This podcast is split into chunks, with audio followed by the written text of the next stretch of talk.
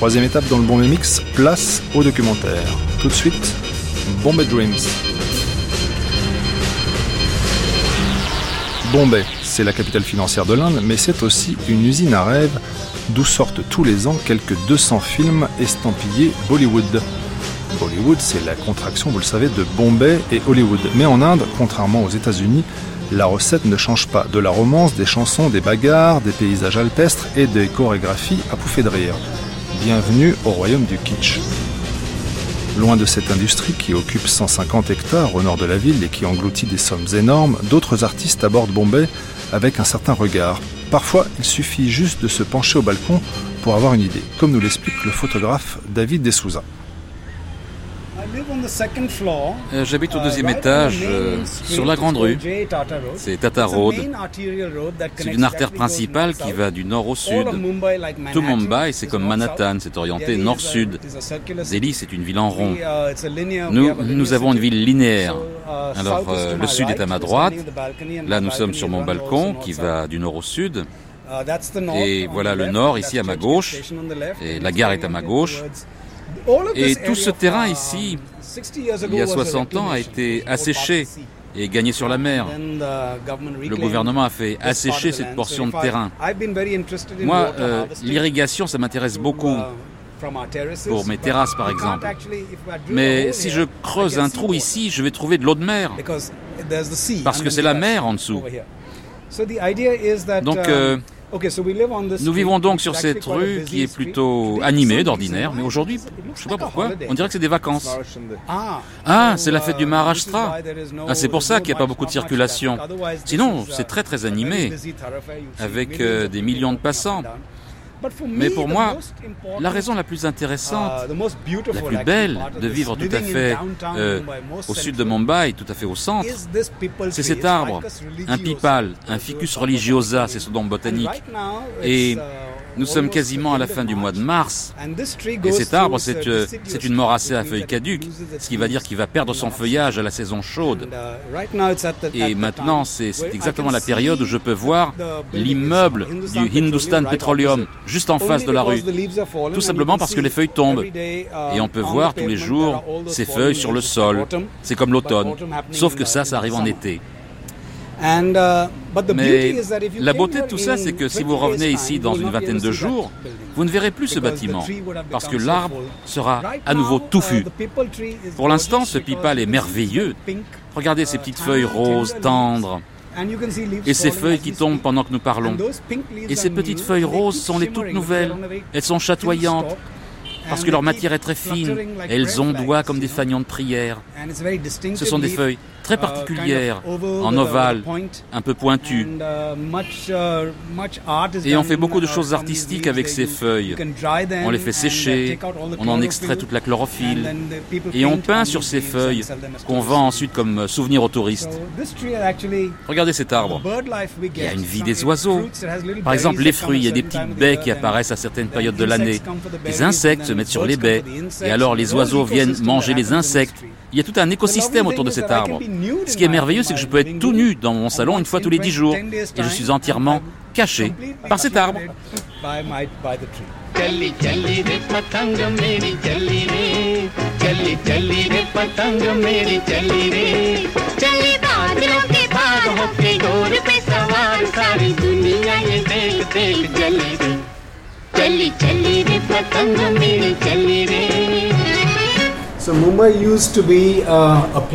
Alors, Mumbai était un lieu où ça s'est polarisé. Um, Il y a des gens qui ne veulent pas que des musulmans habitent dans certains endroits.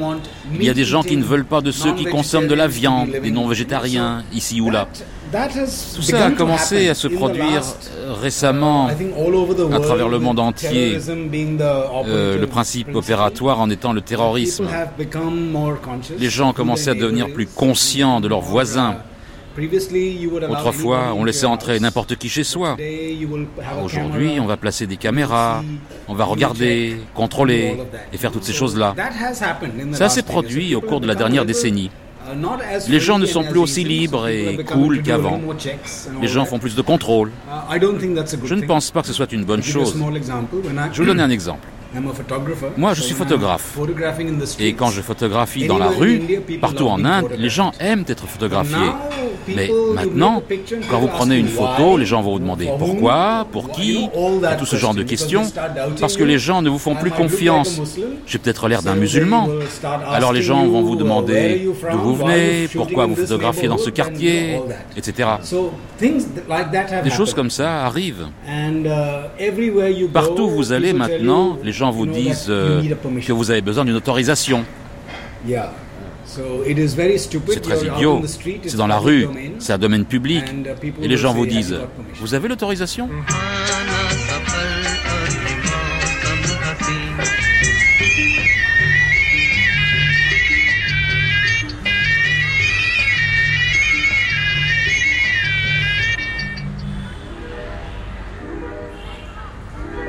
Eh bien, je ne suis pas né à Mumbai, mais je me considère comme étant vraiment d'ici.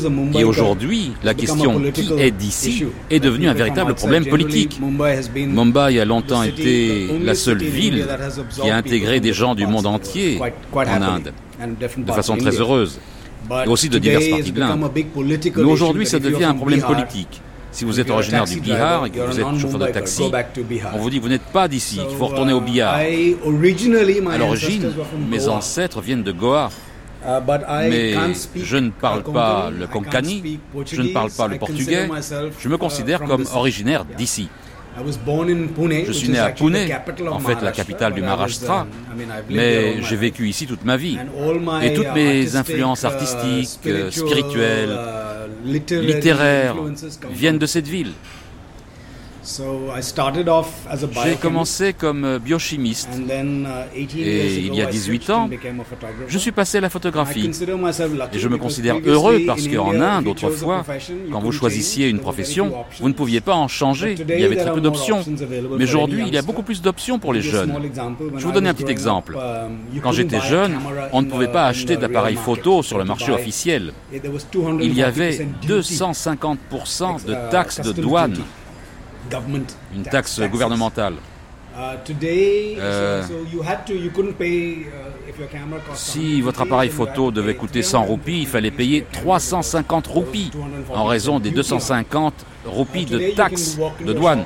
Aujourd'hui, vous pouvez rentrer dans n'importe quel magasin et acheter n'importe quel appareil photo avec une facture à un prix équivalent plus ou moins à celui des États-Unis. Uh, Évidemment, ça a ouvert des possibilités et tous les jeunes veulent devenir photographes. Um, Donc, euh, il y a 18 ans, j'ai changé et je suis devenu photographe professionnel uh, et je viens de publier ma première monographie. Ça s'appelle Itinérance et le sujet, ce sont les gens qui gagnent leur vie dans la rue. Mais je les ai photographiés ici, au studio. C'est en fait mon studio appartement avec un appareil grand format.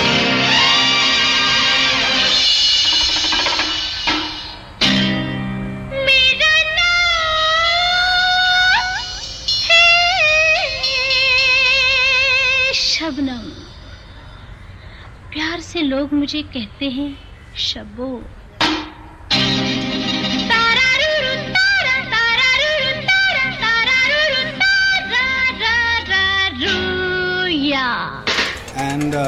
Et comme je vous l'ai dit, je faisais venir des gens, je les photographiais ici chez moi, je les entendais de mon balcon. et je travaillais à l'intérieur et j'entendais les cris de la rue. Je vis au centre de Mumbai. Je suis à 10 minutes de la gare de Churchgate. L'équivalent de la moitié de la population de Sydney en Australie sort de cette gare de Churchgate et emprunte ma rue. C'est donc une population très importante pour tous les itinérants, pour tous ceux qui vendent des choses et qui veulent profiter de ce marché. Alors vous trouverez ces gens qui se font remarquer, ces nomades traditionnels, qui vont vivre à Mumbai une vingtaine de jours, puis qui vont se fatiguer parce qu'il fait trop chaud, ils vont rejoindre une autre ville. Ils font partie d'une tradition, mais qui va bientôt disparaître, parce qu'en nous modernisant, nous ne sommes plus intéressés par ce qu'ils ont à offrir. Eh bien, moi, pour les appeler, je siffle de mon balcon. Et eh, ils vont lever la tête.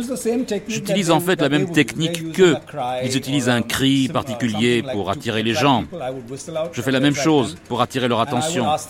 Je leur demande de monter ou bien je vais les rencontrer en bas de l'escalier. Et je leur explique. Je veux les photographier dans le studio, mais je leur dis que euh, je ne peux leur donner qu'un tout petit peu d'argent pour avoir été modèle. On ne sait pas ce qu'il va advenir de la photo.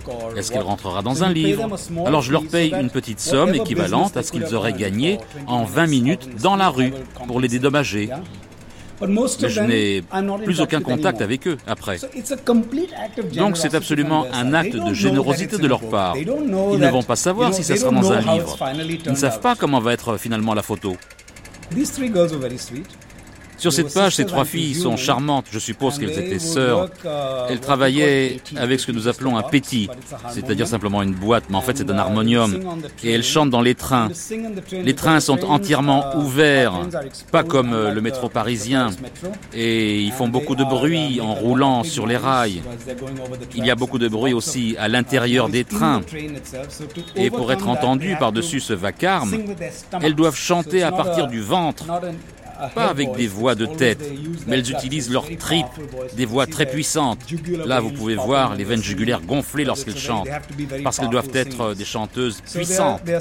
Il y a donc des chanteurs dans les trains, et en général, ils chantent des chants de dévotion. Mais Bollywood a également eu son influence à travers toute l'Inde, et ils chantent donc aussi des chansons tirées des films.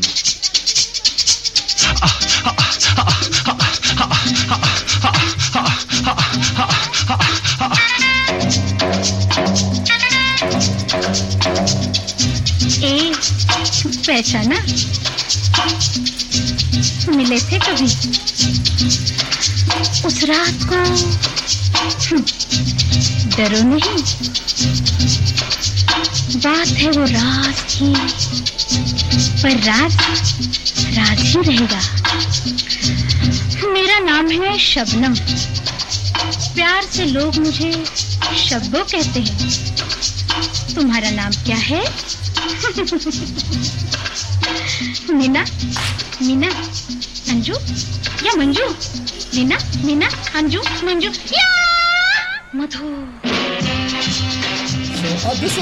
Ah, j'aime bien parler de ce vieil homme. Il euh, vient de l'état du Bihar, il a 85 ans. Euh, je l'ai photographié il y a 7 ans, je ne sais même pas s'il est encore vivant. Il avait 85 ans à l'époque. Il était joyeux. Il portait des cannes à sucre noirs. Est-ce que vous pouvez vous rendre compte? C'est lourd les cannes à sucre. C'est une charge d'une trentaine de kilos. C'est comme porter un sac à dos de 30 kilos tous les jours dans la rue. Il portait donc cette charge. Il avait 85 ans. Il était joyeux. Il n'avait pas d'adresse. Et quand je lui ai demandé où vous habitez, Chacha Chacha, en langage populaire, ça signifie tonton. Je lui ai demandé où vous habitez, Chacha, tonton? Il m'a répondu J'habite sur une marche de Mandalay Road. C'est une rue très célèbre de Mumbai. Et la nuit, tout le monde descend les rideaux de fer. Et lui, il dormait sur une marche face à la rue. Et c'était la seule personne de sa famille à gagner de l'argent. Sa famille était restée dans l'état du billard et lui gagnait sa vie.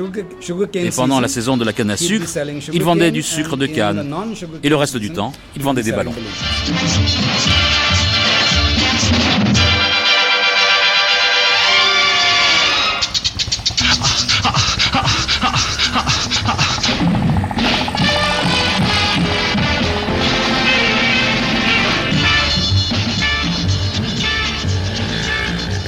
Rajat Kapoor est un comédien et un réalisateur connu à Bombay, même s'il ne fait pas partie du panthéon des stars qui tournent plusieurs films en même temps.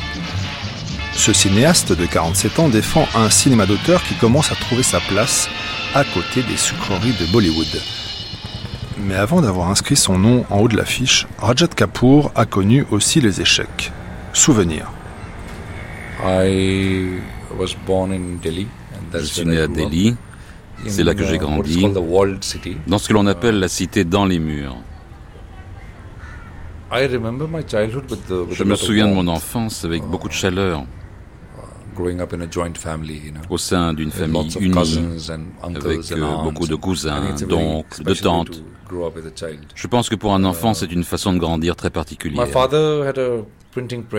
Mon père avait une entreprise d'imprimerie qu'il avait créée. Uh, il s'était fait lui-même. Il était très enthousiaste à ce sujet. Uh, Je pense que l'on s'attendait à ce que je travaille avec lui à un moment donné. Une scolarité normale, le lycée. Uh, Mais mon père était aussi un fou de cinéma et un fan de Raj Kapoor. Oh, je pense que c'est de lui que j'ai hérité mon attirance uh, précoce pour le cinéma. J'ai commencé par regarder des films indie, puis des films d'Hollywood, et lorsque j'étais au lycée, j'ai fait partie d'un ciné-club. À 16 ans, j'ai découvert le cinéma mondial, les films allemands, français, les films suédois. Ça m'a fait beaucoup d'effet. Je crois qu'à l'âge de 14 ans ou 15 ans, j'étais déjà certain que j'allais faire des films. Je le savais. Je ne savais simplement pas comment, quel était le chemin à prendre pour faire des films. Je n'en avais aucune idée. Mais je savais qu'un jour, je ferais des films comme Godard, Jean-Luc Godard. Et là, parce que je ne savais pas comment, j'ai découvert le théâtre vers l'âge de 19, 20 ans. C'est devenu une grande passion. Ça a été une grande euphorie pour moi de découvrir le théâtre. Et puis j'ai commencé à travailler avec mon père à l'imprimerie, parce qu'il semblait impossible que je puisse quitter la maison, que je ne fasse pas partie de son entreprise. Et puis quelque chose est arrivé, une sorte de prise de conscience, que ce n'était pas là mon métier. Et je suis allé à l'école de cinéma de Pune, l'école de film et de télévision de Pune, une excellente école de cinéma. Et j'ai étudié le cinéma là-bas pendant trois ans. Après, je suis arrivé à Bombay en 1988 uh, et j'ai commencé à travailler comme assistant pendant trois ans. Puis j'ai écrit mes scénarios en cherchant l'argent pour faire les films et l'argent ne venait pas.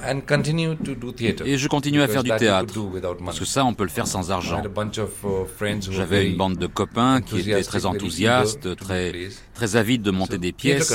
Donc le théâtre a continué. Uh, et j'ai fait mon premier film en 95. Ça s'appelait Détective privé. Voilà, l'affiche est là. Mais le film n'a jamais été distribué. Je me suis dit, oh merde, je pensais que ce film allait être distribué, que je pourrais faire mon film suivant. Mais ça ne s'est pas produit. Et de nouveau, j'écrivais des scénarios, je cherchais de l'argent. Bollywood, à cette époque-là, était très homogène. Ça l'est encore. Mais désormais, il y a quelques fissures dans le mur. Mais à l'époque, il était impossible de faire un film qui ne soit pas dans le style dominant. Et donc rien. Et puis par uh, hasard, en 1999, j'ai obtenu un rôle. J'ai joué. Et j'ai eu encore un rôle. J'ai encore joué. Et puis les offres affluaient et je suis devenu acteur. Et même... Une vedette moyenne gamme euh, vendable. Pour la première fois de ma vie, je gagnais un peu d'argent. Un peu d'argent, mais au moins c'était de l'argent. Et je me suis dit, j'envoie tout en l'air, je vais faire mon propre film. J'ai commencé à mettre un peu d'argent de côté. Et au bout de cinq ans, j'avais... combien ça peut faire en uh, euros Un million et demi de roupies. Uh, ça devrait faire... Euh, 30 000 euros. Et je me suis dit, ok, j'ai l'argent maintenant, je vais faire mon film. J'ai trouvé un coproducteur qui m'a dit qu'il allait me donner la moitié du budget, et j'ai commencé à envoyer des emails à tous mes amis, en leur disant d'acheter une part de mon film. Euh, donnez-moi 200 dollars et vous aurez une action de mon film. Mes amis ont envoyé cet email à leurs amis, et il est arrivé partout. Et je recevais 80 courriers par jour du monde entier. Des gens qui me disaient je crois vraiment à ton genre de cinéma. Je n'ai pas d'argent, mais je peux t'écrire gratuitement des paroles des chansons. Je peux chanter pour toi, etc. Mais finalement, j'ai réussi à obtenir de l'argent et j'ai tourné un film appelé Rago Romeo, qui a été projeté au festival de Locarno. Ça donnait beaucoup de prestige. Il a été projeté dans 24 festivals de cinéma. Mais je n'ai pas pu le faire distribuer pendant un an. Et puis finalement, il a été distribué. Et ça a marché d'enfer. Et je me suis dit, ah non, je vais pas encore devoir attendre 8 ans pour faire le prochain film. Mais heureusement, les choses avaient commencé à bouger. Les choses avaient bougé. Et Bollywood était prêt pour le changement. Les multiplexes étaient apparus à travers euh, tout le pays. Et donc des films comme celui-là, comme Ragu Romeo et d'autres, ont pu être distribués. Et on s'est rendu compte qu'il y avait finalement un public pour ce genre de film. Et quelqu'un qui avait vu Ragu Romeo m'a dit J'ai très peu d'argent. Est-ce que tu peux faire un film en un mois? J'ai dit Ouais. T'as un scénario? J'ai dit Ouais. Et on a immédiatement commencé à tourner ce film. Ensuite, j'ai fait encore un film l'année dernière. Uh, Et en fait, j'ai écrit à mon frère l'année dernière pour lui dire que, à la fin des fins, j'étais un réalisateur de films en activité, 18 ans après être sorti de l'école de cinéma. Uh, Et puis, il y a deux ans, on a fait un film que j'ai produit, qui est devenu un grand succès, Sleep Hit. Après ça, les gens se sont mis à m'appeler pour faire des films. Je me suis dit, oh mon Dieu, que se passe-t-il? Quelque chose ne va pas. Uh, Mais la vérité, uh, c'est que le monde n'est plus le même qu'il y a cinq ans. Uh, Maintenant, on peut faire des films comme ça, du cinéma alternatif. Et ça peut même être distribué. Et si on a de la chance, ça peut même rapporter de l'argent.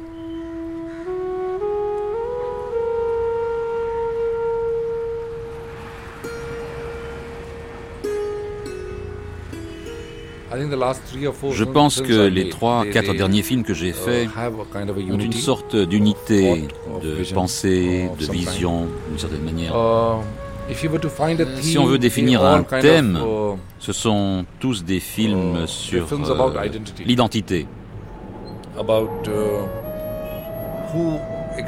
Savoir exactement qui on est. Est-ce que c'est moi, ce que je vois? Est-ce que c'est Rajad?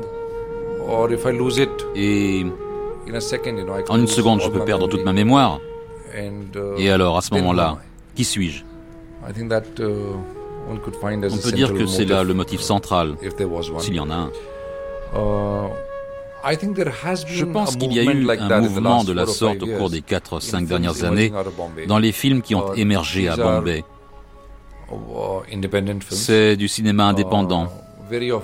Très souvent, il parle de crime, il parle des vies banales dans la ville. Ces films sont issus de notre expérience de vie à Bombay. Il y a au moins cinq cinéastes qui font du bon travail dans ce genre. Et au moins 20 de plus qui font des films semblables. C'est pas encore facile de faire ces films, mais c'est plus uh, facile qu'il y a 5 ans. Ça existe, et puis il y a Bollywood. Uh, uh, c'est toujours immense. Il y a Shah Rukh Khan, Namir Khan, qui sont des très très grandes stars. Et ils font plus ou moins le même genre de film. Quasiment comme à Hollywood en fait qui fait toujours le même genre de film tout le temps. Soit c'est une comédie romantique, soit c'est un film à suspense. Ce sont des genres très bien définis. Et si on reste dans les limites, vous savez, c'est quasiment toujours la même histoire qu'on raconte à nouveau. Et si quelqu'un de très malin fait le film, euh, le remake est intelligent et ça passe pour une nouveauté. Mais souvent ça marche pas. Mais on paye pour regarder ces films, pour le confort de savoir que c'est le même film. Parce qu'il y a un confort là-dedans. C'est comme un conte de fées. Ça se termine toujours de la même manière, et on le sait.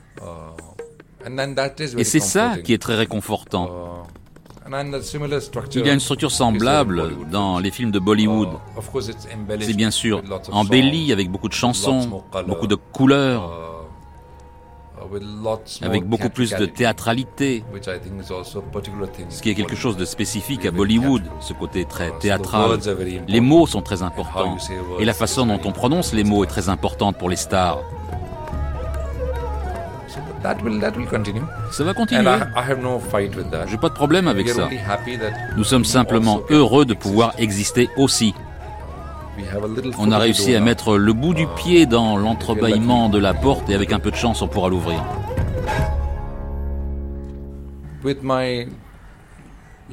Avec mon dernier film, Mithya, qui est un film noir, je me souviens du tournage d'une séquence sur Marine Drive, cette grande avenue qui longe la mer. Pour moi, c'était C'était mon quatrième film. Et voilà, je tourne sur cette belle avenue. C'est une équipe de nuit. Tout le monde est supposé arriver à 21h. Moi, j'y suis à 20h30 et je tourne en rond, il n'y a personne. Je vais me payer une glace et je reviens à 9h. Et les voitures commencent à arriver. Puis les lumières. Et encore des voitures.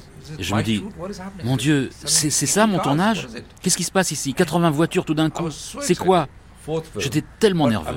Mon quatrième film. Mais je tourne sur ce lieu mythique. Et je sentis pour la première fois que je tournais un film à Bombay. Marine Drive, pour moi, c'est ça, Bombay. C'était vraiment sensationnel. Cette journée était exceptionnelle. Et c'était pas comme la première journée d'un tournage. Mais soudain, ça m'a frappé. C'est le Bombay qu'on voit dans les films. C'est l'archétype de Bombay.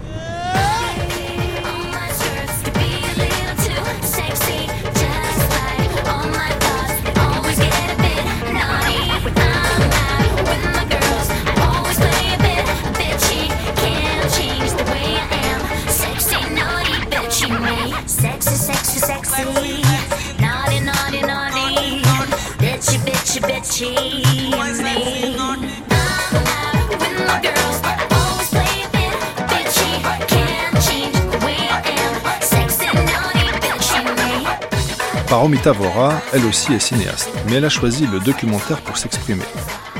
Pas facile de défendre ce genre face à la puissance de la fiction, formatée pour le divertissement des plus nombreux. Mais à 40 ans, Paromita Vora a des ressources et des sujets de documentaire Bombay, il y en a presque à tous les coins de rue. Avant de s'installer dans la ville, elle a pas mal voyagé aux quatre coins du pays. J'ai grandi dans diverses parties du pays parce que mon père était dans l'armée de l'air. La famille de mon père est Punjabi. Ils sont venus de Lahore au moment de l'indépendance de l'Inde en 1947, lors de la création du Pakistan, et ils se sont installés à Delhi. Dans la famille de ma mère, ma grand-mère venait d'une communauté de musulmans ismaéliens du Gujarat. Elle était très belle, mais pauvre. Elle est devenue actrice et pendant qu'elle jouait dans les films de Bollywood, elle a rencontré mon grand-père. Lui était bengali, c'était un chef d'orchestre très célèbre. Ils se sont mariés. C'était un mariage interreligieux. Et peut-être 15 ans après leur mariage, ils ont divorcé, ce qui était aussi peu courant dans les années 50 en Inde. Uh, Ma mère a rencontré mon père à l'hôpital parce que mon père était dans l'armée de l'air et il avait eu un accident. uh, Son avion avait été heurté par un oiseau et il avait perdu un œil à la guerre. Son colocataire était un ami de ma mère qui étudiait à l'université de Delhi. Celui-ci lui dit Peux-tu rencontrer mon ami? Ma mère est aussi très belle et très bavarde. Et donc, ma mère est venue rencontrer mon père. C'est donc comme ça qu'ils se sont rencontrés, sont devenus amis, sont tombés amoureux, se sont mariés et ont eu des enfants bavards.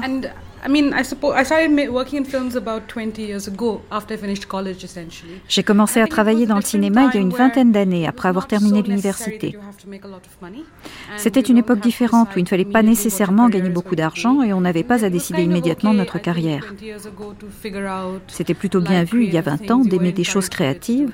On nous y encourageait assez. Nous étions pratiquement la dernière génération qui avait encore cet état d'esprit post-indépendance, celle d'avant la libéralisation de l'économie, où on devait faire quelque chose, pas seulement pour nous, mais qui est aussi à voir avec la société et la politique. Je pense donc que c'est un peu pour ça que je me suis intéressée au cinéma, mais je n'avais jamais vu un documentaire. Lorsque j'avais 20 ans, il y avait un grand festival ici à Bombay. Et j'ai vu des films étrangers, ainsi que des films tournés en Inde après l'indépendance. Certains d'entre eux étaient très bons. J'ai vraiment eu de la chance parce que si je n'avais pas été à ce festival, j'aurais pensé que les documentaires étaient ennuyeux parce que tout ce que j'avais vu, c'était ceux de la BBC et de la chaîne Discovery. Mais quand vous voyez ce que des gens ont fait dans votre propre pays et partout dans le monde, ce sont des choses toutes différentes et capables de combiner l'artistique, le créatif et le politique. Alors vous savez que c'est une forme d'art passionnante. J'ai donc décidé de m'y lancer. Bien sûr, je ne savais pas comment j'allais gagner ma vie. Mais c'est l'avantage d'être jeune. On ne réfléchit pas trop. On fait les choses et ça marche. Quels étaient les sujets que vous vouliez aborder avec votre caméra? En ce qui me concerne, c'est un peu long à comprendre, mais j'ai toujours été plus intéressée par les choses que je vois autour de moi. Pas seulement les problèmes sociaux, mais plutôt la nature de la vie des gens.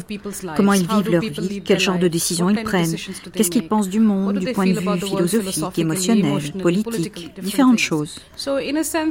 Um, Donc d'une certaine façon, je n'étais pas intéressée par les films basiques sur la justice sociale, mais plutôt par la complexité de la vie des gens qui comporte plusieurs couches. J'ai fait un film, par exemple, qui s'appelle Filles sans limite, qui parle de ce que le féminisme veut dire aujourd'hui pour les gens, si ça a un um, sens, si ça n'en a aucun, comment ils l'utilisent ou pas dans leur vie. J'ai fait un film qui parle des filles catholiques dans une banlieue de Bombay qui s'appelle Bandra, qui traite des stéréotypes sur la religion. J'ai fait un film sur les toilettes dans la ville. Je m'intéresse à cette idée d'une nouvelle ville mondiale et je la remets en question en demandant à qui elle s'adresse et en observant qui doit faire la queue pour pisser en ville.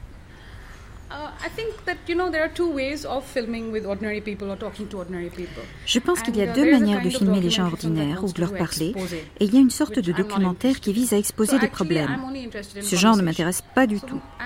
Tout ce qui m'intéresse, c'est la conversation. Et comme les Indiens sont très bavards, c'est facile, non Si vous allez parler à quelqu'un qui sent que vous vous intéressez vraiment à ce qu'il pense, il sera tout disposé à vous parler. Et même pour un film sur les toilettes, je ne m'intéresse pas à en découvrir l'indignité. Je cherche en fait à savoir ce que les utilisateurs pensent de la manière dont la ville est planifiée. Comment sont les toilettes publiques? Et l'attitude des gens autour? Au début, les gens sont un peu amusés ou surpris, mais très rapidement, ils se sentent concernés. L'histoire ne porte pas sur le fait d'aller aux toilettes, parce que ça c'est une histoire de deux minutes, peut-être cinq. Mais le fait est que les toilettes sont une sorte d'énigme, c'est comme un prisme.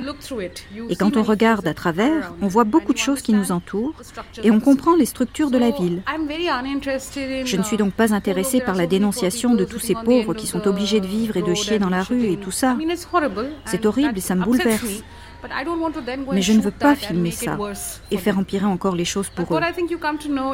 Ce que l'on uh, découvre, c'est que le problème des toilettes publiques est un problème lié au caste. Les toilettes sont toujours liées aux personnes de basse caste. D'une certaine façon, les gens des castes supérieures qui dirigent le pays n'y pensent même pas. Ils ne considèrent pas que ce soit une partie importante de la vie quotidienne. Ça amène un questionnement sur la nature de l'espace public, car comme ce dernier n'est pas utilisé pour toutes sortes de gens à tout moment, ça ne devient pas important de penser aux toilettes publiques. Les gens riches ou des classes moyennes aisées ont accès à des toilettes propres à tout instant. Mais les gens qui sont tout le temps dans la rue, par exemple un vendeur de journaux, n'ont pas accès à ça. Et ils ne semblent pas compter. Leurs besoins ne sont pas les premiers auxquels on pense. On en apprend beaucoup sur la manière dont les femmes sont inhibées. Elle n'ose pas demander à quelqu'un où se trouvent les toilettes et elle se contrôle, puis tombe malade. Mais il ne s'agit pas seulement de l'aspect biologique, mais aussi de ce que cela fait à votre psychologie. Comment ça vous oblige à vous retenir? Vous n'avez pas besoin de porter un voile, vous êtes déjà voilé dans votre tête d'une certaine manière lorsque vous faites cela. Ce n'est pas seulement vrai à Bombay ou en Inde, ça existe partout dans le monde, à mon sens. Et donc cela vous aide à comprendre que ce qui se trouve en dehors de nous affecte ce qui se trouve en nous.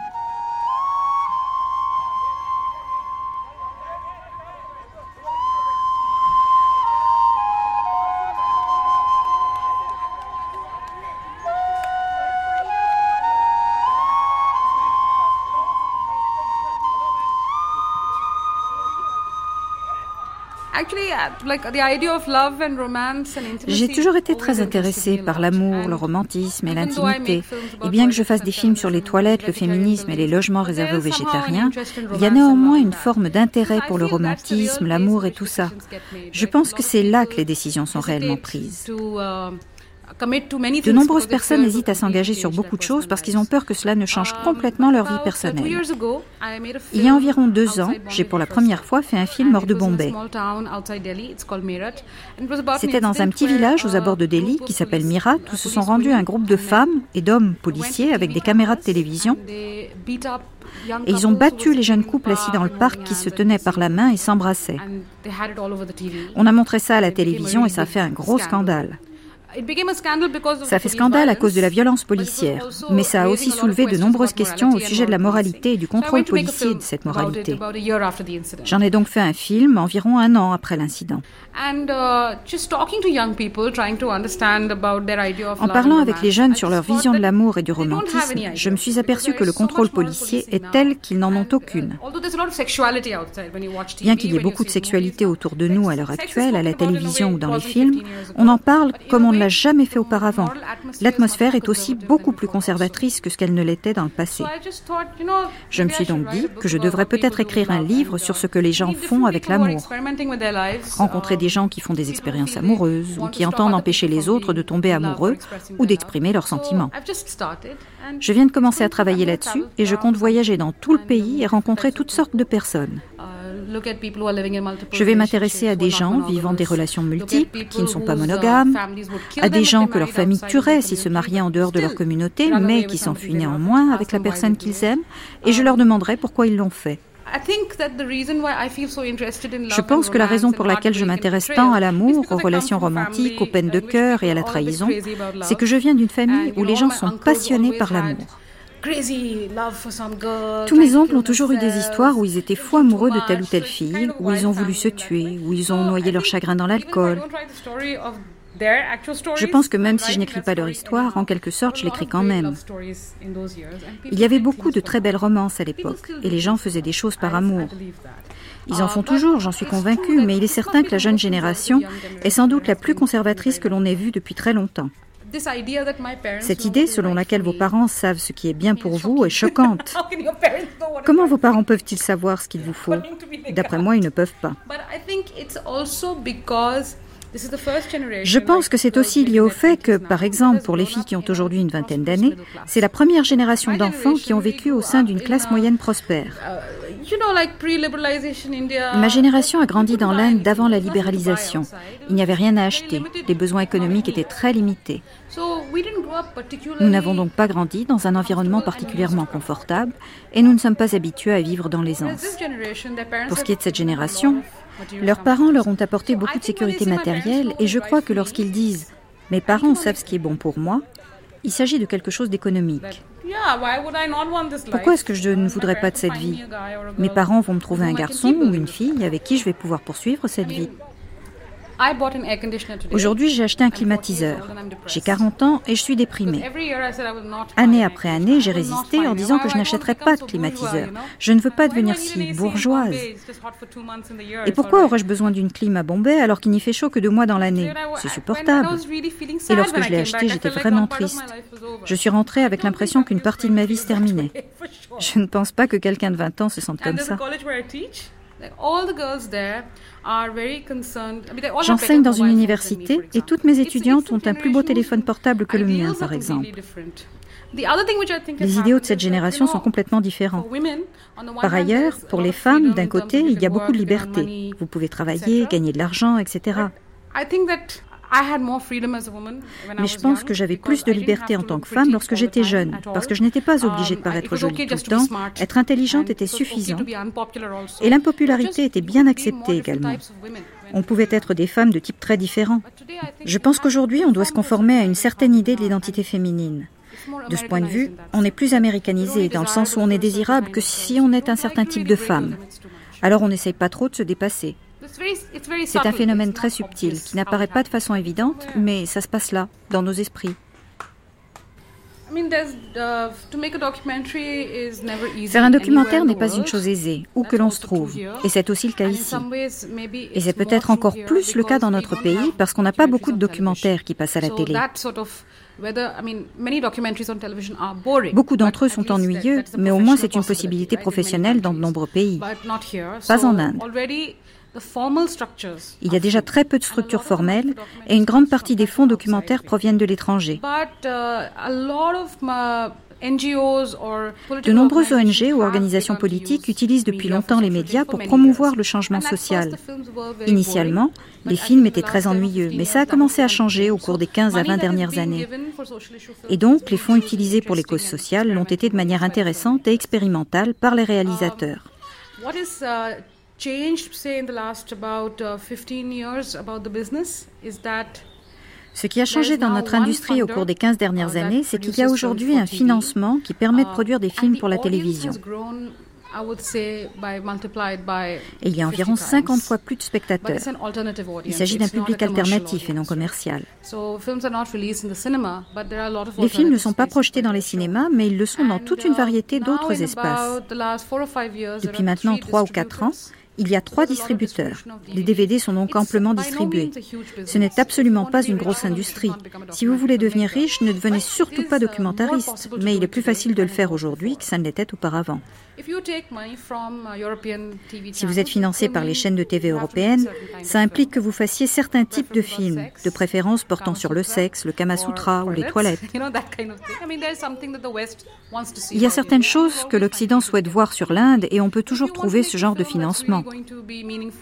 Mais si vous voulez faire un film qui touche vraiment le public d'ici, vous trouverez des aides plus modestes, mais c'est faisable.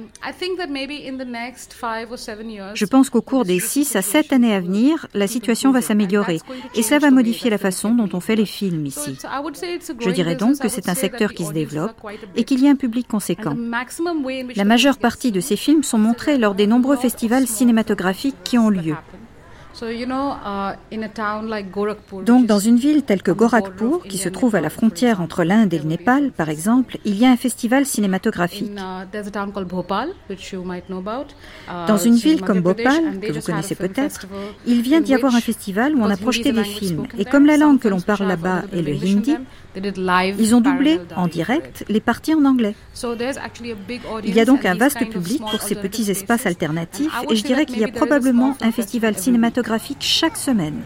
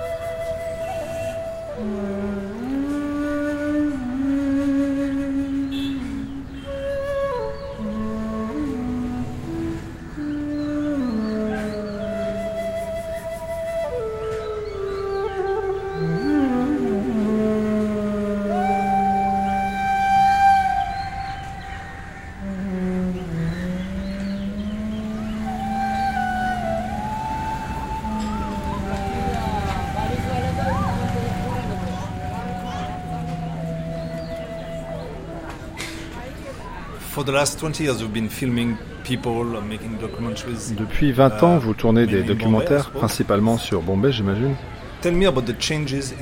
Parlez-moi des changements dans l'esprit de la ville et aussi chez les habitants. Um, um, il me semble que Bombay a beaucoup changé au cours des dix dernières années. C'est probablement vrai pour toutes les époques. Tous les cinq ou dix ans, une ville change. Mais je crois que ce qui a changé ici, ce sont les espaces où les gens se rencontrent. Cette notion, selon laquelle Bombay est une ville cosmopolite où vivent des gens très différents, est un cliché. Uh, il y a toujours eu des conflits et des différences. Mais il y a toujours eu un espace public riche. Bombay a toujours été, et est toujours, un endroit où l'on peut venir et s'imaginer une nouvelle vie. Vous pouvez venir d'une petite ville et avoir accès ici à des choses dont vous n'auriez pu rêver là-bas. Ça peut être choisir votre amant ou embrasser une carrière qui n'existe même pas dans votre ville. C'est toujours l'une des richesses de Bombay. Mais les quartiers prolétaires de la ville ont disparu. Le centre a toujours compté des usines, des usines textiles. Et il y avait une forte population d'ouvriers et de grands mouvements de gauche. Il y avait des poètes, des artistes, des gens qui s'occupaient d'art ou de politique, beaucoup de grands compositeurs et d'auteurs lyriques pour l'industrie du film de Bollywood, ou de grands poètes ayant écrit des pièces politiques qui étaient jouées devant les ouvriers. À présent, avec la fermeture de toutes les grandes usines au cours des 10 ou 15 dernières années, toutes les personnes qui habitaient au centre de la ville et apportaient une sorte de richesse au tissu social se sont retrouvées au chômage et parfois aussi à la rue. Ils ont été repoussés vers la périphérie qui devient de plus en plus occupée par les classes moyennes et ceux qui ont de l'argent. Je pense que ça, ça détruit la ville. Parce que s'il n'y a pas cette diversité au sein de la ville, alors elle n'est plus vivante. Autre chose qui, à mon sens, a vraiment changé à Bombay, et ça c'est mon opinion personnelle, je ne peux pas le prouver, c'est une obsession croissante de Bollywood. Le cinéma a toujours fait partie de la ville. C'est la ville du rêve. Mais on peut en avoir de toutes sortes, et il semble que les seuls qu'il y ait aujourd'hui soient ceux de Bollywood ou de la télévision, ou peut-être de faire fortune. Mais j'ai l'impression qu'aujourd'hui, il n'y a pas de place dans la ville pour les petits rêves. Les petits cinémas avec une seule salle, les trains, sont des endroits où des gens différents se rencontraient et ces espaces sont en train d'être séparés. Selon moi, la nature même du développement a beaucoup changé et cela a affecté la scène artistique, la situation culturelle, etc.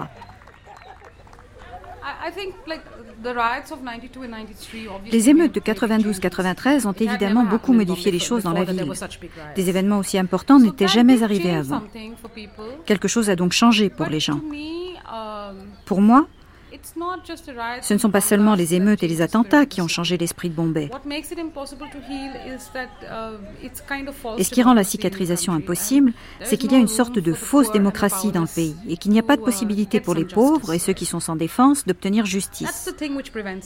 C'est ça qui empêche la cicatrisation. C'est quelque chose qui est maintenant très pertinent à Bombay, qui est devenu très difficile à vivre uh, aujourd'hui. Si vous avez de l'argent, c'est plus facile. Chaque jour, vous avez l'impression qu'on vous a encore fait quelque chose. Qu'il s'agisse d'un attentat, d'un embouteillage, ou tout simplement de la difficulté de la vie et de l'impossibilité de payer votre loyer. Tout ceci s'est donc mélangé pour modifier la nature de cette mégalopole et l'a rendue plus violente en général qu'elle ne l'était. Je pense que ces attaques qui ont eu lieu en novembre 2008 au Taj Mahal Hotel et à la gare de Viti ont fait ressortir quelque chose de très parlant et de déprimant. Je veux parler de la réponse très conservatrice des classes supérieures, très violente, en disant qu'il fallait déclarer la guerre au Pakistan. Prenez l'exemple actuel où les gens ne veulent pas accorder de procès au terroriste qui a été capturé et trouvent que c'est uh, parfaitement acceptable de se passer de la justice. C'est ça qui a disparu dans Bombay.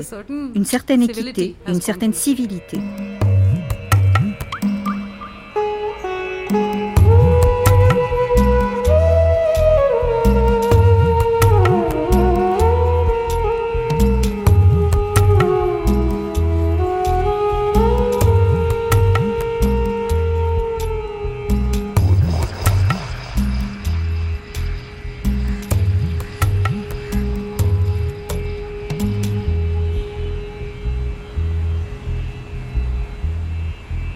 Chandras Chaudhuri appartient à la jeune génération que critique Paramitavora.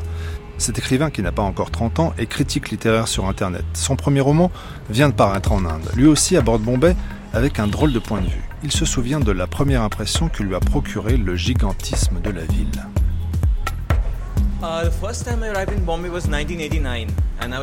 La première fois que je suis venu à Bombay, c'était en 1989. J'avais 9 ans. Ma soeur est plus jeune que moi d'un an. Nous étions très très uh, provinciaux. Nous avions grandi dans la classe moyenne de toute uh, petite ville et nos yeux étaient écarquillés en arrivant à Bombay. Uh, en fait, Bombay n'a pas tellement changé d'une certaine façon parce que les lieux classiques et les paysages, la porte de l'Inde, la mer, tout cela est resté tel quel. Mais à l'évidence, les gens sont devenus plus prospères. Et je crois que les Indiens voyagent beaucoup plus à l'étranger. Bombay fait désormais partie du monde, alors qu'en 1989, ce n'était encore que la ville la plus cosmopolite et la plus grande de l'Inde. Je me considère comme euh, un pratiquant. Vous savez, l'hindouisme est une religion très libérale en ce qui concerne la pratique. Il n'y a pas de livre saint, il n'y a pas obligatoirement d'écriture uh, sainte. Être hindou peut signifier simplement avoir une conception du monde. Ça ne veut pas dire avoir une pratique, fréquenter des temples. De ce point de vue, je suis hindou et je suis aussi intéressé par les autres religions, par l'islam, le christianisme. Au cours des années passées en Angleterre, j'ai beaucoup fréquenté des gens qui ne partageaient pas ma foi. Je suis intéressé par toutes ces religions. Je me considère comme quelqu'un de religieux plutôt compréhensif en général envers les autres religions. Même lorsque je sens que la religion déforme un peu la vie, comme cela se produit parfois en Inde. En tant qu'écrivain, ce que j'aime le plus dans les religions, c'est le langage religieux, la langue de la Bible, du Coran, même des textes hindous. J'aime leur merveilleux rythme, leur intensité. Et quand je les entends, je pense à ma responsabilité en tant qu'écrivain pour ne pas gâcher les mots. M'assurer que ce que j'écris a été parfaitement réfléchi, ne soit ni médiocre, ni mesquin, que ce soit le plus intense possible. Après la fin de mes études, j'avais un emploi. C'était journaliste de cricket. Le cricket est très important en Inde. Les Français n'y jouent pas. J'avais donc cet emploi et j'y ai renoncé à l'âge de 25 ans parce que je n'appréciais pas vraiment le journalisme et je savais que je voulais écrire un roman. Tout écrivain vivant à Bombay sait que cette ville est l'endroit le plus riche et que c'est comme une boîte à trésors qu'on ne veut pas abandonner. C'est pour cela qu'en dépit des loyers très élevés et des problèmes, nous savons que c'est ici le meilleur endroit pour travailler. Ce qui est en fait essentiel pour mon étude, c'est ce sentiment de marginalité ressenti par le protagoniste, le personnage principal, du fait que c'est un nain. Il ne mesure qu'un mètre cinq.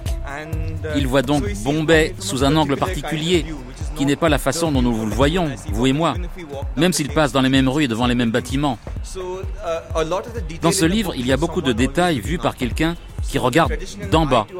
Le regard traditionnel des gens à hauteur des yeux est ici changé, car il lève les yeux vers les gens, les bâtiments, le ciel. Même ceux qui sont familiers de Bombay vont avoir une nouvelle expérience grâce au regard de quelqu'un qui n'est pas de la même taille qu'eux, littéralement. Mon personnage mon personnage est projectionniste dans un vieux cinéma de Bombay. En fait, l'endroit où nous sommes actuellement, Grand Road, ce kilomètre euh, carré qui nous entoure, a plus de cinéma qu'il n'y en a partout ailleurs en Inde. Il y a des dizaines de salles autour d'ici. La plupart ne projettent plus de nouveaux films. Ils remettent des vieux films à l'affiche, des grands films.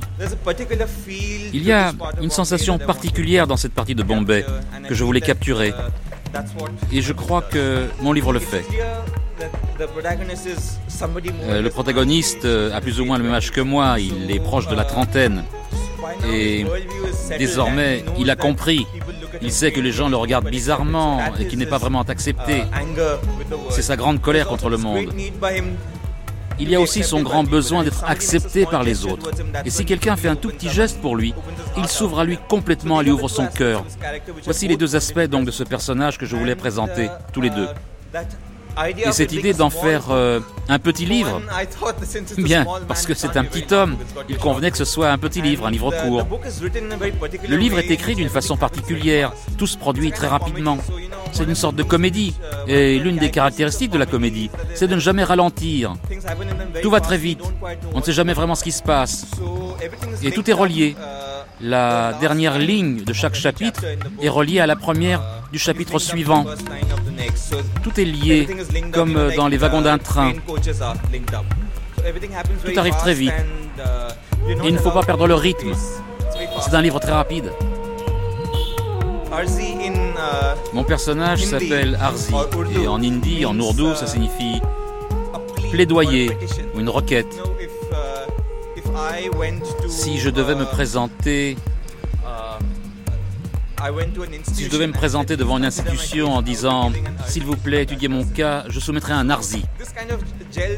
C'est un jeu avec le nom du personnage parce que Arzi est toujours en train de plaider avec les autres pour qu'il lui accorde du temps, de l'attention. Ce nom, en fait, va bien au personnage.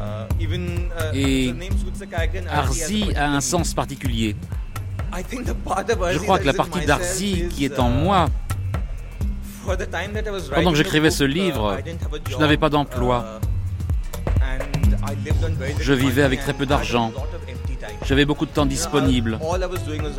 Je ne faisais qu'écrire le livre. Et il est impossible de rester à son bureau à écrire toute la journée. Donc après avoir fini, je sortais marcher dans les rues, sans but. Je me promenais dans telle ou telle partie de la ville, j'allais au cinéma, je mangeais dans une gargote. Ce sentiment de ne pas savoir ce qui va vous arriver, ce sentiment de marginalité, J'en ai eu l'expérience, mais pas au même point que mon personnage. C'est plus intense pour lui. Mais grâce à mon expérience, j'ai pu le replacer dans la vision du monde d'Arzi.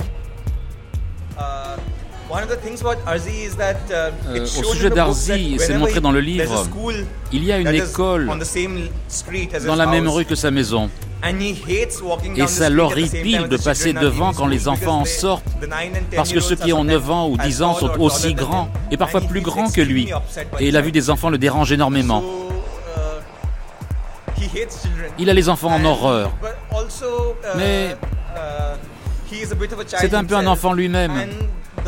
Et l'autre façon de laquelle Arzi est un enfant, en Inde, les relations parents-enfants sont très différentes de celles qui ont cours en Occident.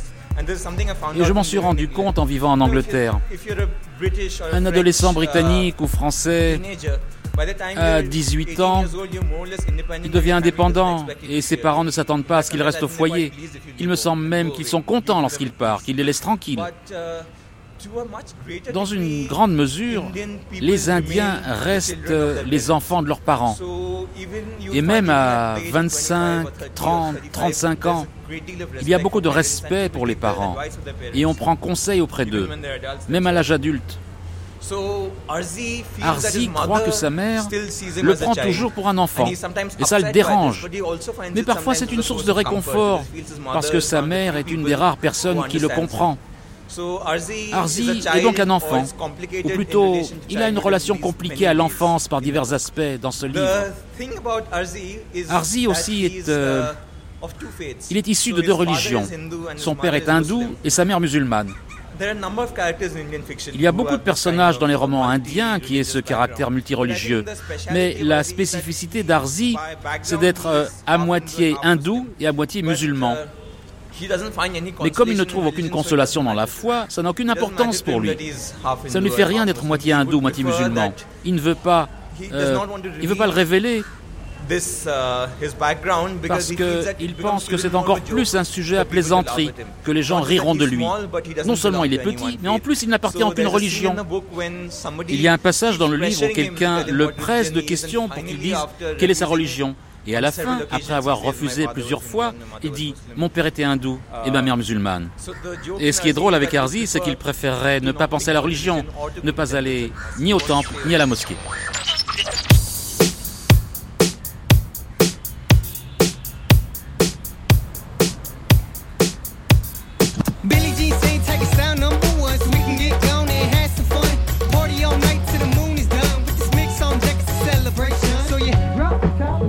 Dreams.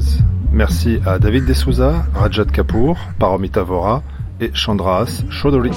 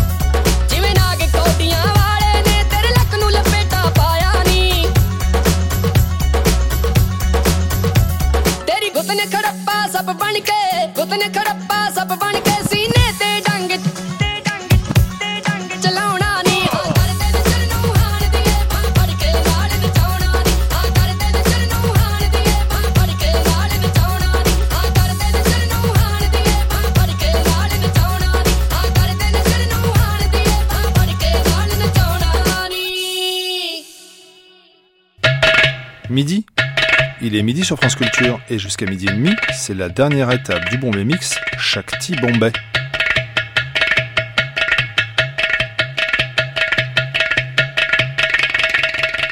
Shakti dans la religion hindoue, c'est à la fois l'énergie vitale, mais aussi l'épouse, la déesse, la femme. Chaque fin de matinée, dans le bon mix, place aux femmes. Des femmes de milieux et de cultures différentes qui sont toutes des habitantes de la ville et qui nous racontent leur vie. Tout de suite, pour terminer cette galerie de portraits, je vous propose de rencontrer Vasumati Banenathan, interprète du Bharatanatyam et de chant carnatique, deux styles venus du sud de l'Inde. Je chanterai un morceau d'une chanson très connue en Inde, dans la musique de l'Inde du Sud, dans la musique carnatique, presque emblématique de la musique carnatique, qui s'intitule Krishna Ni Begane Baro. C'est basé sur le dieu Krishna, le dieu bien adoré des Indiens. Dans cette chanson, c'est le dieu enfant et euh, l'amour entre sa mère et cet enfant c'est aussi l'amour qu'a toute l'humanité pour euh, Krishna qui incarne à la fois l'enfant, le Dieu, l'amour.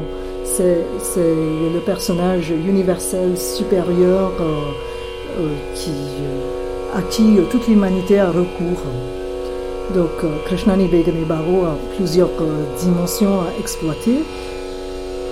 Et je vais chanter, dans le raga Yamuna Kalyani. J'aime bien cette chanson parce qu'elle a un esprit indéfinissable, quelque chose qui vous échappe, quelque chose de mystérieux dans cette mélodie. Malgré le fait que c'est tellement chanté, tellement présenté, elle a su garder cette, cette, cette qualité différente et précieuse.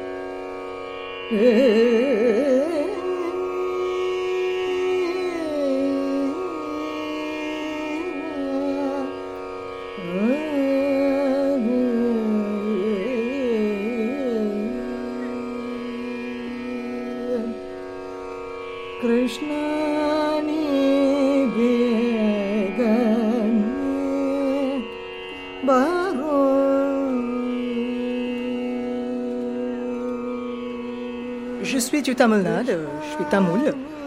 Je viens d'une famille euh, très traditionnelle euh, tamoul. Mes grands-parents euh, maternels sont venus à Bombay il y a 50 ans, je crois à peu près. Ma mère elle-même, elle est née à Bombay et moi également. on est resté à Bombay, mais très ancré dans notre culture du Sud, dans notre mode de vie, dans, dans les traditions de famille, etc. Cette famille dans laquelle euh, je suis née. C'est une famille assez éclectique euh, au niveau de ses goûts, au niveau de euh, sa façon de, s'intégrer, d'apprécier les autres. je parlerai de mon, de mon grand-père maternel, qui était très indien vis-à-vis de sa tenue, qui était très traditionnelle parce que c'était un grand savant en sanskrit, en tamoul, en anglais. Il travaillait pour une grosse entreprise britannique à l'époque, Shell. Euh, donc il avait, il avait gardé des contacts jusqu'à la fin de sa vie avec ses amis anglais qui euh, lui rendaient visite ici, euh, qui lui écrivaient, tout ça. mais en même temps, il avait ce côté extrêmement indien il, se levait à 3 heures du matin, il faisait ses prières, euh, etc.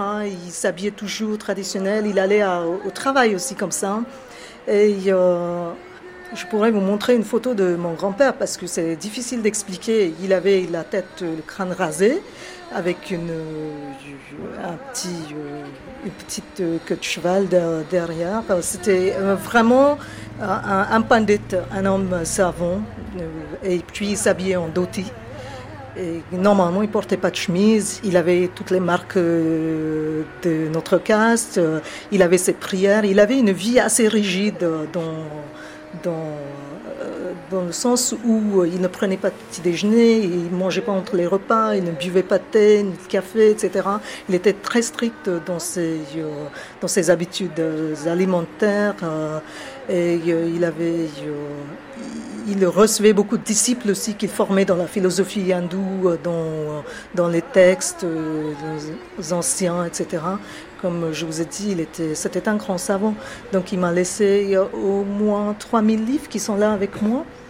Peut-être que je ne pourrai pas les découvrir pendant ma vie, malheureusement, parce que la plupart sont en sanskrit, en tamoul, et puis une autre langue qui est un mélange entre le tamoul et le sanskrit, le grantham, beaucoup de philosophie, tout ça. Il faut une autre vie pour, pour tout cela.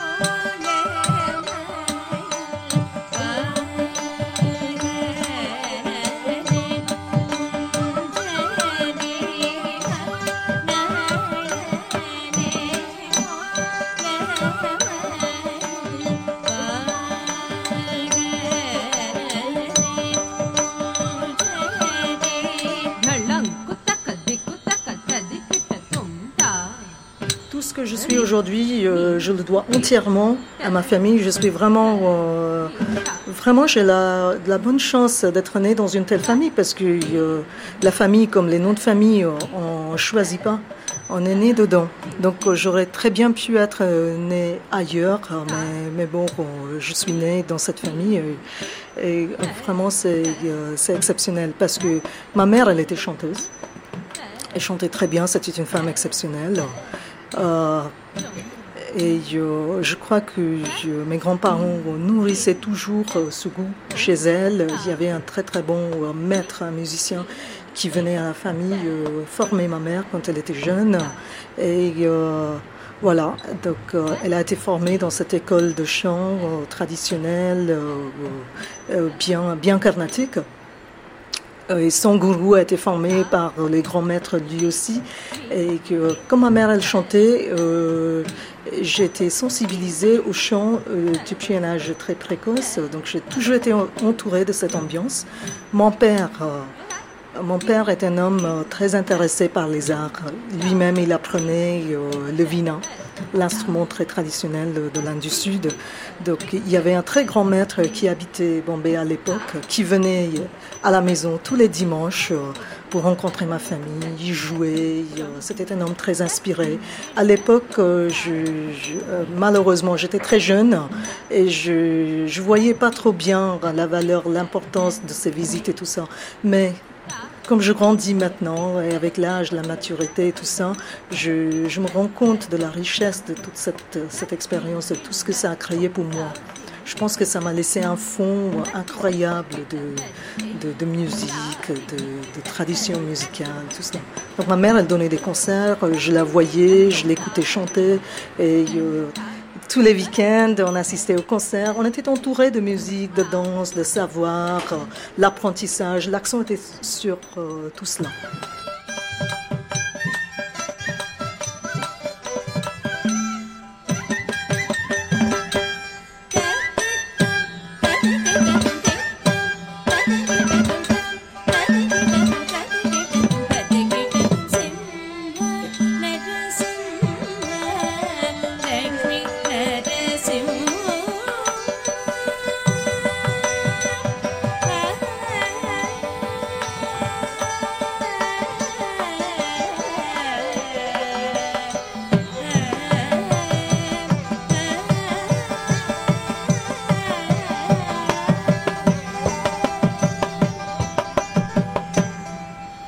Ma mère.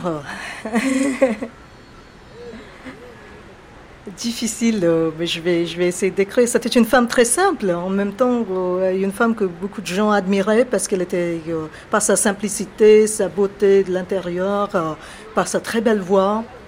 Elle était très gentille. Elle m'encourageait beaucoup à apprendre des choses. Elle me disait toujours, tu vas pas perdre ton temps dans la cuisine parce que la cuisine c'est une chose qui s'apprend du jour au lendemain, alors que les autres choses non. Donc elle m'encourageait toujours à consacrer mon temps, mes journées à apprendre. Donc, comme j'ai dit tout à l'heure, l'accent était sur l'apprentissage. L'apprentissage. Donc, je passais mes journées à apprendre vraiment. Donc, euh, le matin, j'allais euh, à l'école, le collège, l'université et tout cela. Et puis après, c'était cours de danse, cours de chant. Je me formais avec ma mère pendant de longues années. Après, j'ai eu une autre gourou aussi. Et euh, c'était comme ça. Euh, euh, j'apprenais le français, je faisais beaucoup de choses. Et ma mère, elle m'accompagnait toujours parce qu'elle voulait voir, ça lui faisait très plaisir de voir ce que je faisais, comment je le faisais, tout ça. Elle était toujours avec moi, elle m'accompagnait toujours. C'est une grosse perte pour moi quand j'ai perdu ma mère il y a 20 ans mais c'est la vie. Mais elle m'a laissé, comme j'ai dit, un héritage dont je profite aujourd'hui. Et tout ce que je suis aujourd'hui, je dois une grande partie de tout ça à elle. Sa voix, elle était comment Plus belle que la mienne, certainement. Il y a une voix qui, euh, qui vous transportait, une voix qui, qui vous apaisait. Elle chantait vraiment très bien. Et euh, elle avait une, euh, une tradition musicale que j'apprécie beaucoup.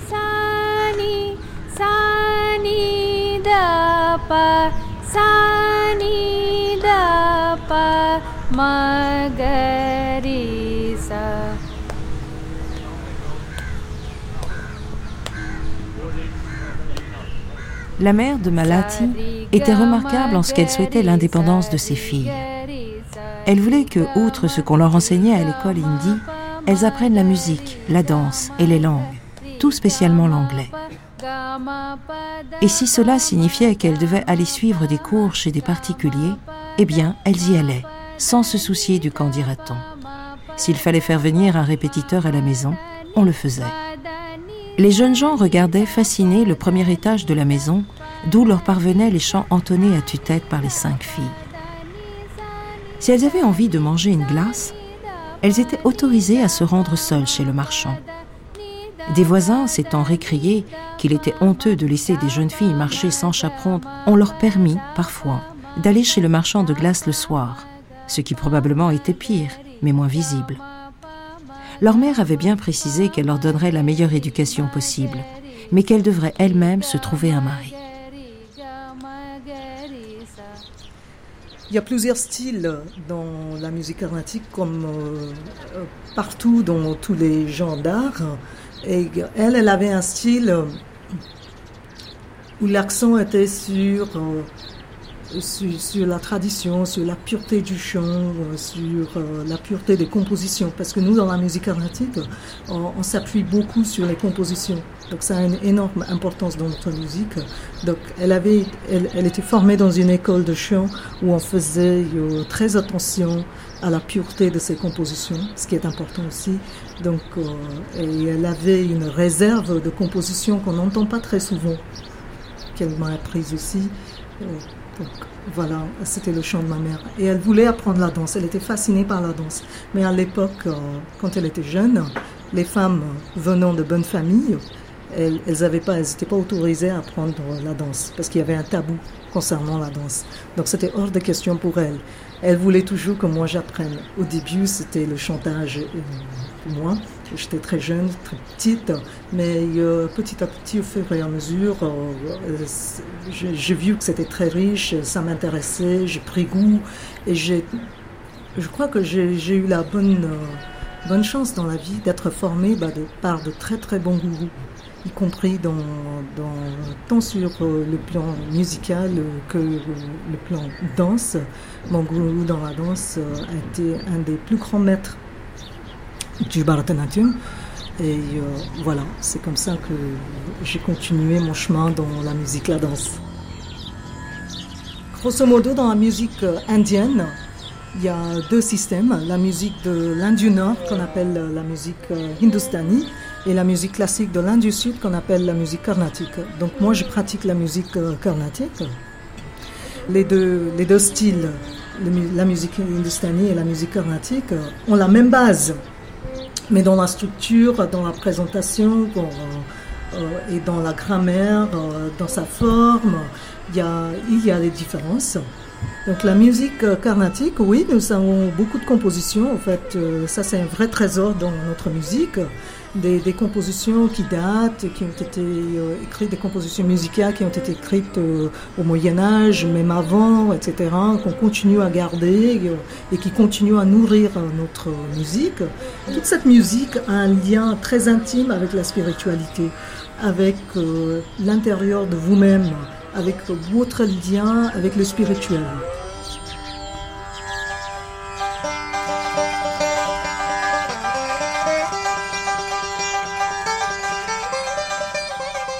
En arrivant au conservatoire de musique, Oustad Majid Khan salua distraitement deux autres professeurs. Grimaça de dégoût à la vue de deux danseuses de Katak entrant, grelot tintinabulant aux chevilles dans une salle d'exercice, et se dirigea vers la porte de sa classe. Remarquant trois paires de chapals et une paire de chaussures déposées là en désordre, il réalisa qu'il était en retard de trois quarts d'heure. Moitié fâché, moitié épuisé, il murmura Yahala, se déchaussa de ses chapals de Peshawar et pénétra dans la classe. C'était une pièce rectangulaire, une boîte au plafond élevé, sans guère de jour. De chiche-rayon passait par une petite lucarne tout en haut du mur du fond. Contre le mur, à sa main gauche, un placard à râtelier contenait plusieurs tempuras. Un tapis de coton bleu pâle, uni, recouvrait le sol. Il avait eu du mal à l'obtenir. La plupart des tapis dans le commerce comportaient des compositions florales ou autres. Mais il avait insisté. Pour lui éviter toute distraction pendant qu'il faisait sa musique, il lui fallait un tapis sans motif. Chose très surprenante, les autorités avaient donné leur accord. Assis sur ce tapis, face à la porte, se tenait un jeune homme gras et de petite taille, qu'il n'avait jamais vu et qui se leva dès son entrée. À l'autre bout, assis face au mur, un jeune homme et deux jeunes femmes. Celles-ci tournèrent la tête quand la porte s'ouvrit, et le reconnaissant, se levèrent respectueusement pour le saluer. L'une, Malati Trivedi, s'inclina pour lui toucher les pieds. Oustad Majid Khan n'en fut point mécontent.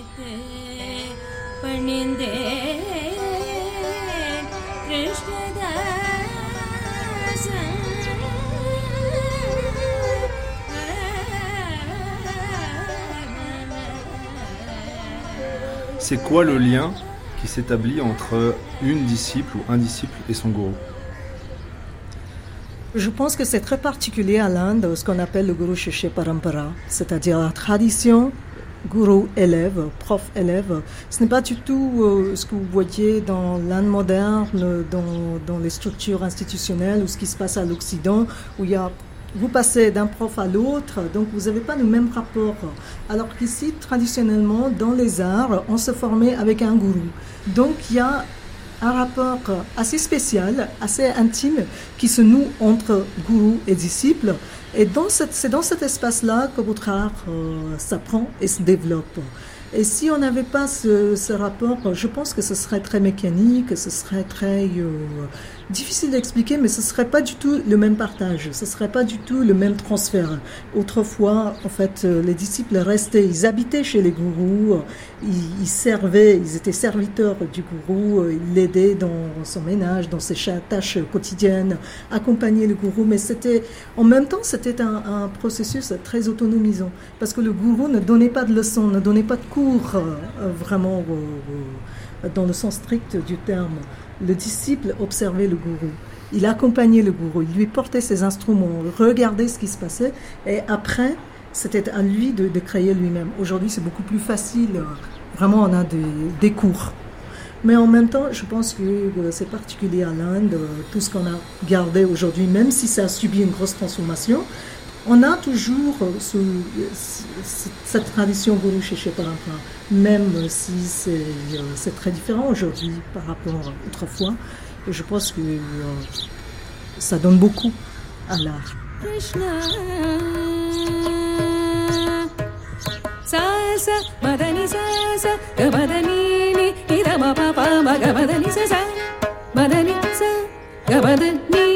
Hiram पापागमदी जा जी जी हिरम पापा मगमधी जा जा मधनि जा जा रमद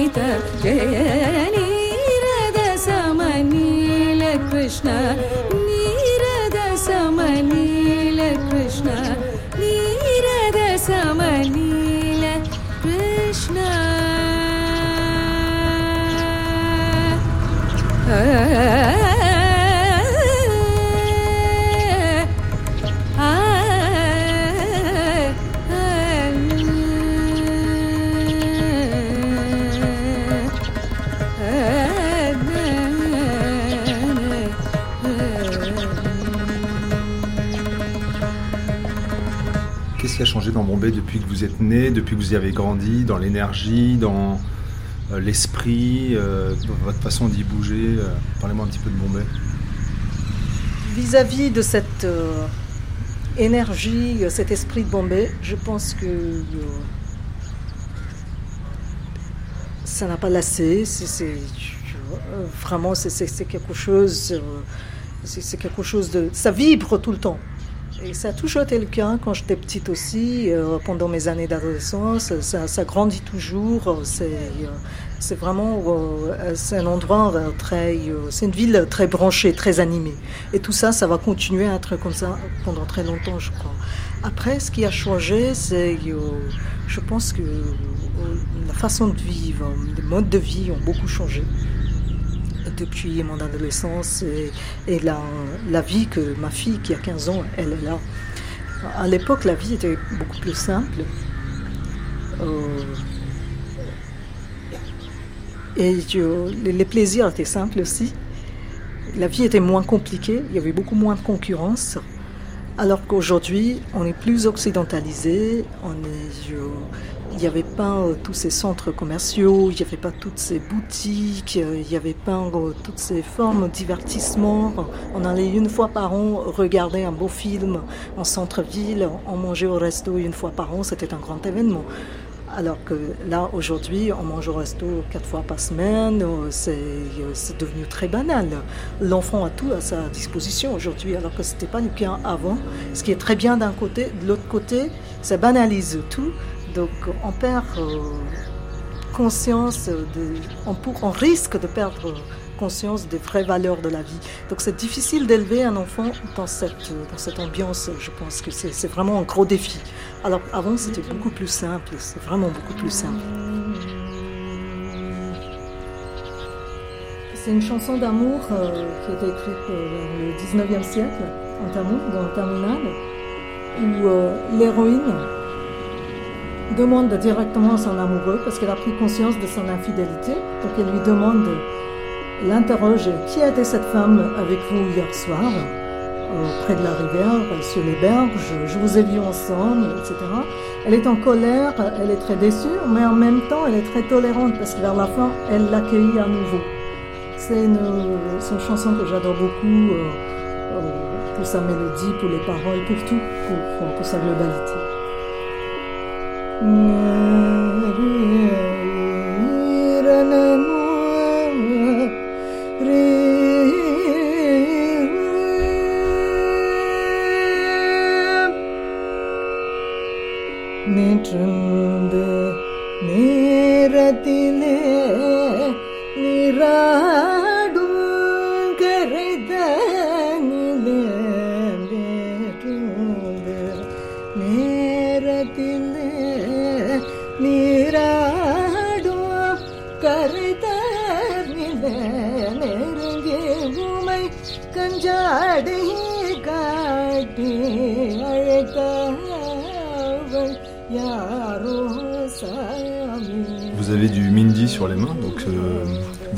Mariage.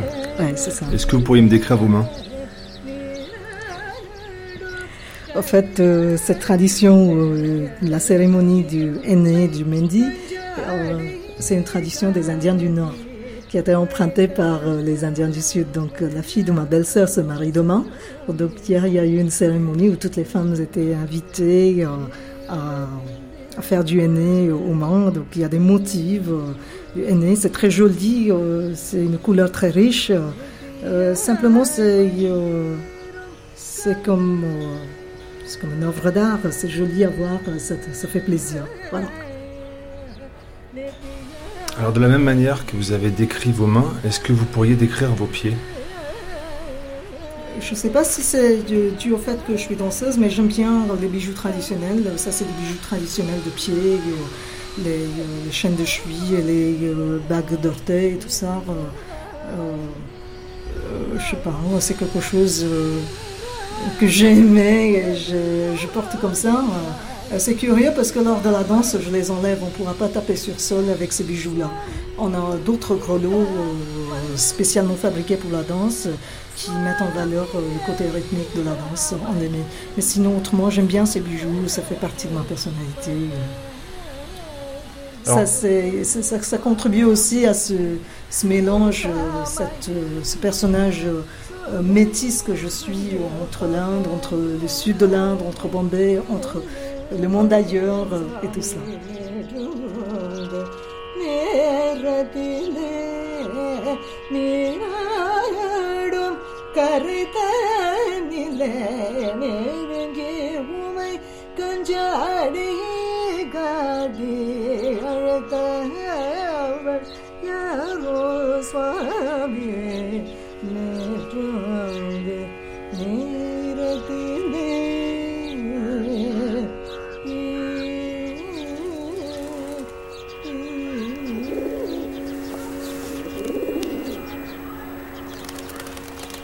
Tout émue qu'elle fut par cette marque de sympathie de la part d'un maître d'ordinaire indifférent, Vina garda le silence, continuant à pincer les cordes du tempura.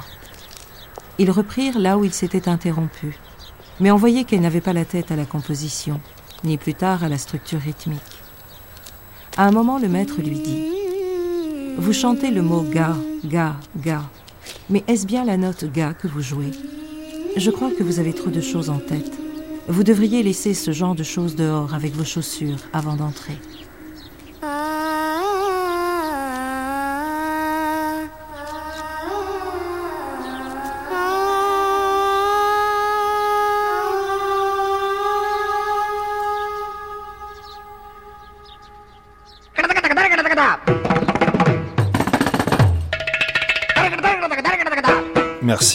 Vasumati Badrinathan.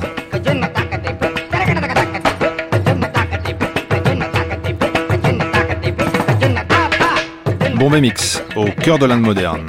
Coordination Cléa Chakraverti. Traduction Michel Slotowski et Julia Chirol. Texte tiré du Grand roman indien et de Show Business, de livres de Sashi Tharoor, de Bombay Maximum City de Suketu Mehta, texte dit par Alexandre Sloto et Mylène Vagram. De son et mixage Philippe Brodin et Benjamin Vignal.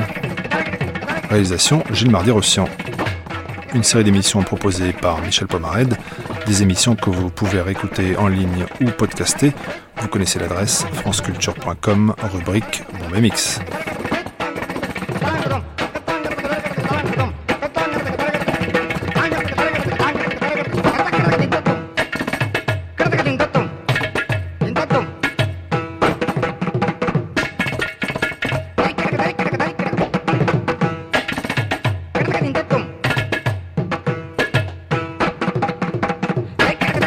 Manquez pas le rendez-vous que vous propose Laura Adler avec Duras dès lundi prochain à 9h05.